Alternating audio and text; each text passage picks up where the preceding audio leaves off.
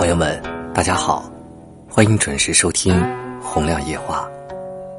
今天想跟大家交流一下教养。真正高贵的不是人的出身，是教养。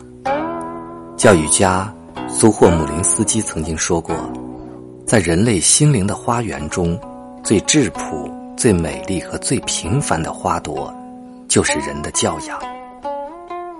教养是培养孩子成人的灵魂，是教育孩子成才的基础。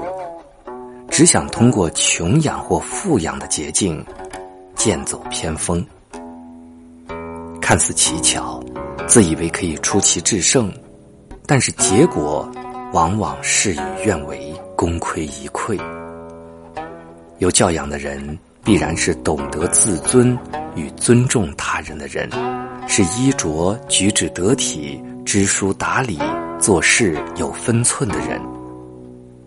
在生活中，他们就好像阳光，带给人温暖和幸福，相处起来更让人觉得很舒服，更能赢得别人的认可和尊重。对于父母而言，当你每天讨论穷养、富养的时候，其实。都不如教养来的实在。无教养，寸步难行。教养是一笔珍贵的财富，与其给孩子留下财富，不如把孩子变成财富。所以，教养是父母给孩子最好的礼物。良好的教养才是孩子立足的根本。很多人常说，怎样判断一个人？有没有教养呢？好像很难，其实也不难。一个人有没有教养，就看他得意时的姿态。有的人取得一点小成就，或者一点点虚妄的名声，就飘飘然，开始吹嘘自己，看不起其他的人。有的人面对比自己地位低的人，总是一副居高临下的姿态。这样的人。你会觉得他有教养吗？古来成功之士，大多怀有谦逊之心，比如不耻下问的孔子，三顾茅庐的刘备，韬光养晦的曾国藩，他们都是谦虚谨慎的。所以，谦虚谨慎其实也是一种美德和修养，希望你我都能够有。教养，让你跟别人不一样。教育跟穷富无关，非法国的头等舱上，也有没有教养的行为；偏远乡村的田埂上，人们也知道礼义廉耻。所谓教养，简单的说，就是不管你的出身和背景，都努力做个更好一点的人。农民工担心自己弄脏了地铁的椅子，席地而坐是教养；小朋友不小心打破了邻居家的花盆，在门口等了主人一整天，就是为了说一句对不起是教养；爸爸妈妈从来不在老人和孩子的面前吵架是教养。教养就像是万物复苏的春天。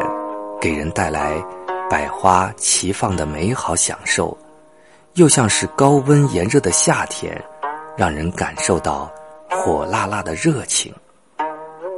然而现实中，我们的教养只灌输知识，不培养气质；只注重有形的考核指标，不看重无形的心灵塑造。易中天就曾经批评说。教育的目标是望子成龙，标准是成王败寇，方法是死记硬背，手段是不断施压。至于孩子们是否真实善良，没有人去想。这样的教育，培养的是为己的人，通过努力的考试，获得更多混迹社会的凭据。无微不至的教养。